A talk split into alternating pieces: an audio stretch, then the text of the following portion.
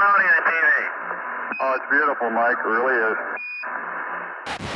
Es ist jedem selber überlassen, ob er das möchte oder nicht.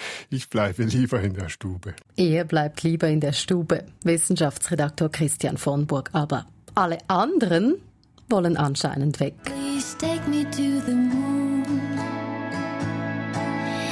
Take me to the moon. Bring mich auf den Mond. Ja, da wollen sie alle hin derzeit. 2022 ist ein bisschen das Jahr der Mondmissionen.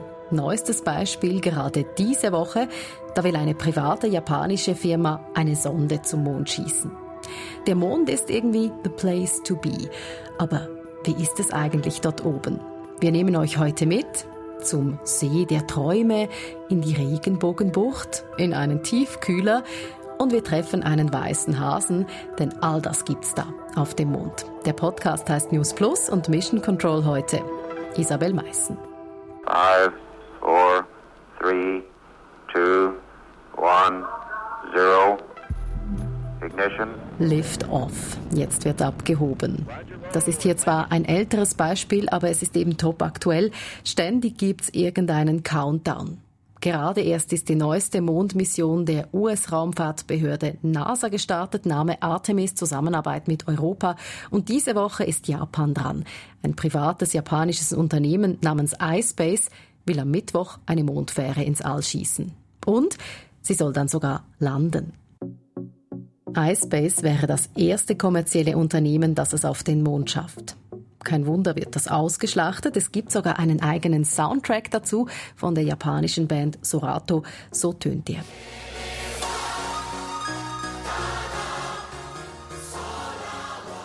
Weißer Hase. Hakuto R1 heißt das japanische Teil, das also schon bald auf dem Mond landen soll. Und zwar nicht einfach so, just for fun. Das Unternehmen will dann unter anderem nach Eis suchen auf dem Mond, also richtiges Eis aus Wasser, wie wir es kennen. Eis suchen auf der Erde, easy. Eis suchen auf dem Mond, ein Abenteuer und extrem kostspielig. Allein die Reise zum Mond sprengt eigentlich jedes Budget. 28 Milliarden Dollar kostet sie, so in etwa. Diese Zahl hat die NASA mal bekannt gegeben im Rahmen der Artemis-Mission. Und trotzdem zieht es gerade ziemlich viele da hinauf. Das täuscht nicht, sagt mir auch Christian von Burg aus unserer Wissenschaftsredaktion. Nein, nein, das ist wirklich so. Es ist sehr viel los. Äh, Amerika zusammen mit Europa ist ja unterwegs mit der Artemis 1 Mission, die ist gerade jetzt unterwegs. Dann haben die Japaner angekündigt, sie wollten noch dieses Jahrzehnt auch Astronauten auf den Mond wiederbringen. China hat eine Landung gemacht auf der Rückseite des Mondes, hat ähnliche äh, Missionen geplant. Also du siehst das völlig richtig. Äh, der, der Mond boomt.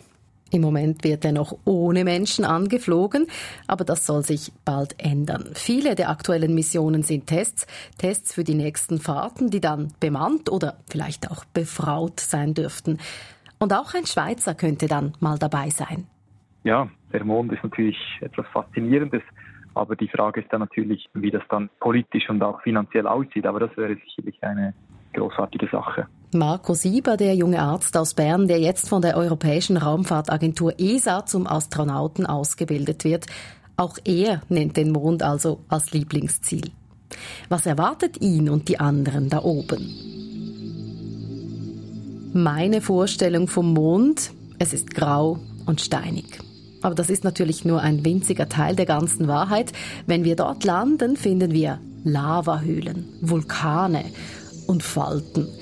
Chinesische Forschende haben dieses Jahr die detaillierteste Mondkarte vorgelegt, die es je gab. Die beinhaltet alle möglichen Felsen, Krater, Becken, Strukturen.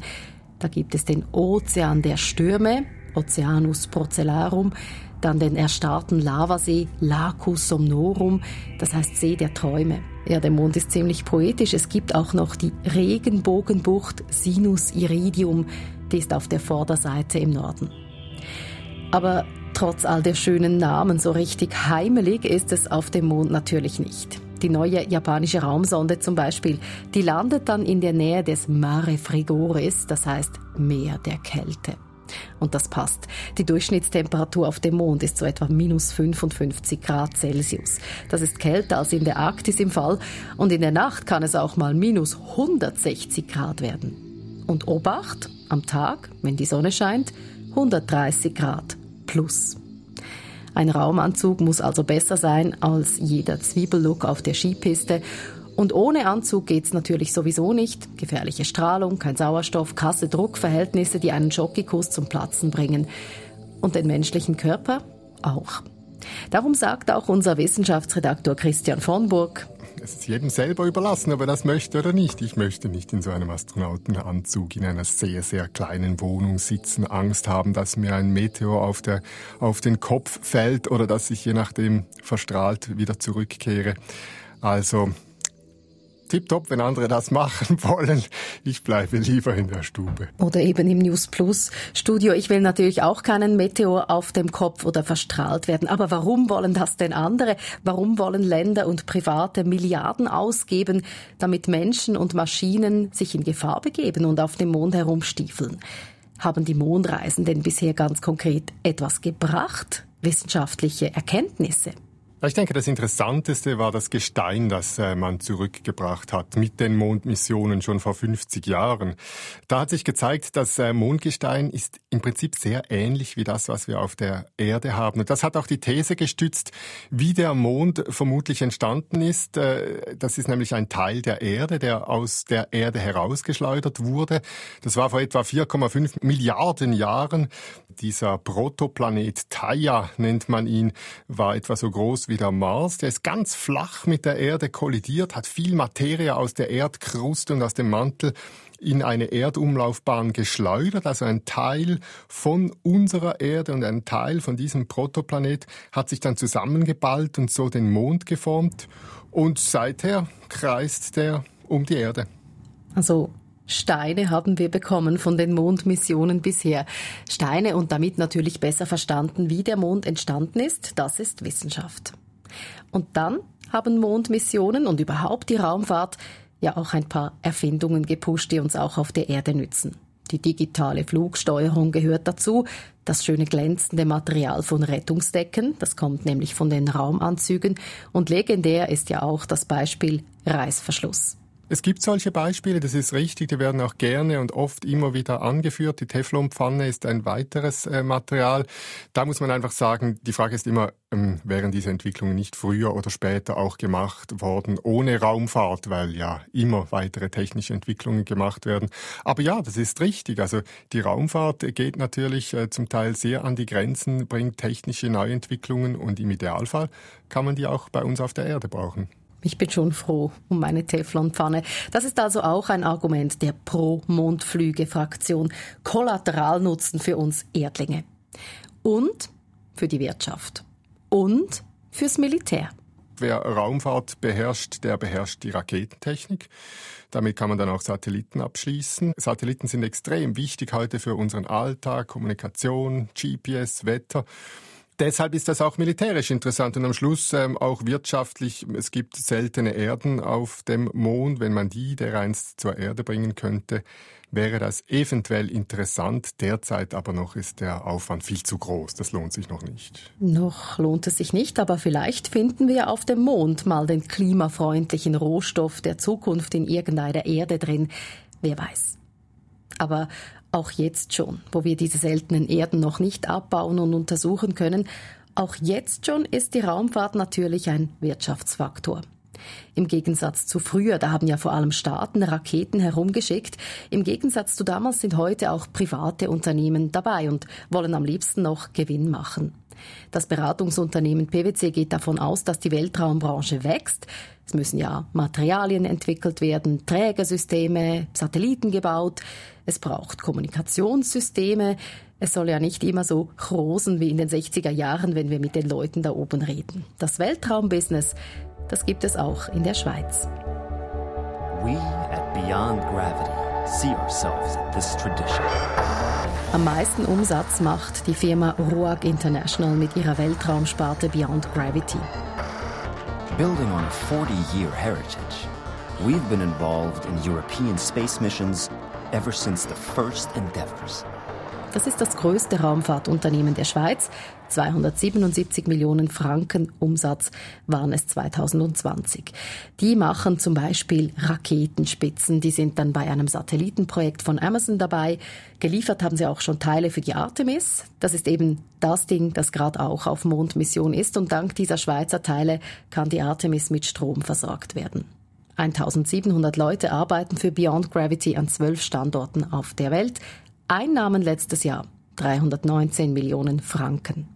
Fazit. Bei Mondmissionen geht es natürlich auch um Geld. Private würden gern etwas verdienen. Wie rentabel die Projekte am Schluss sind, das ist natürlich offen. Geld, Wissenschaft, Erfindungen. Darum geht's auch. Aber entscheidender ist etwas anderes, politische Ziele. Ja, ich würde sogar behaupten, die überwiegen bei den heutigen Missionen oder sie, oder sie sind mindestens so wichtig. Es gibt verschiedene Wissenschaftler und Wissenschaftlerinnen, die sagen, eigentlich brauchen wir gar keine Leute auf dem Mond, um ihn zu erforschen. Da würden auch ähm, unbemannte Sonden äh, reichen. Es braucht diesen ganzen Aufwand nicht. Spannend, sagen sie, wäre eventuell noch ein riesiges Teleskop aufzubauen auf der dunklen Seite des Mondes, also auf der erdabgewandten Seite. Aber das steht ja bei diesen Missionen jetzt gar nicht im Zentrum. Im Zentrum steht der Mond als Übungsfeld für bemannte Raumfahrt, um da oben länger zu überleben, den Strahlen zu trotzen, um Energie und Baustoffe zu gewinnen und eventuell sogar selber Lebensmittel anzubauen. Das alles mit Blick auf weitere Missionen auf den Mars zack auf den Mars und dann geht's von vorne los, vermutlich. Immerhin war schon die erste Mondlandung 1969 ein politisches Prestigeprojekt. Die US-Regierung wollte die damalige Vormachtstellung der Sowjets im All brechen und auch heute geht's auch um Strahlkraft, Kontrolle, Selbstbewusstsein und Macht. Ob die Leute, die dann bald auf dem Mond landen, das dann immer präsent haben, eher nicht. Wir sind ja gedanklich immer noch auf unserer Mission, vielleicht bei irgendeinem Lavasee bei minus 55 Grad. Und nicht nur die Kälte ist ein bisschen feindlich. Der Mond, auch das sollten wir uns merken, ist ein Staubmonster. Er ist völlig bedeckt von Staub, eine 15 Meter dicke Schicht liegt da. Horrorvorstellung natürlich für Hausmänner und Hausfrauen, klar. Aber auf dem Mond ist nicht Hygiene das Problem. Dieser Mondstaub, das ist pulverisiertes Mondgestein, ist nicht weich, sondern scharfkantig und voller Glassplitter. Sind so scharfe, winzige Körner elektrostatisch aufgeladen und so gelangen sie überall hin und bleiben kleben und dann können sie auch einiges kaputt machen, zum Beispiel die Raumanzüge. Dann ist natürlich Lebensgefahr. Und einatmen ist bei diesem Staub auch nicht die beste Idee. Dafür haben die Leute auf dem Mond vielleicht etwas weniger Zeitdruck, so stelle ich mir das vor, weil die Zeit vergeht wörtlich langsamer. Ein Mondtag entspricht 14 Erdentagen, eine Mondnacht 14 Erdennächten. Ja, die packt einen die Vorstellung. Wir sind bei News Plus nicht die Ersten, die den Mond interessant finden. Ist sicher auch kein Zufall, dass immer wieder mal Songs geschrieben werden, in denen es um den Mond geht. Manchmal wird der Mann im Mond.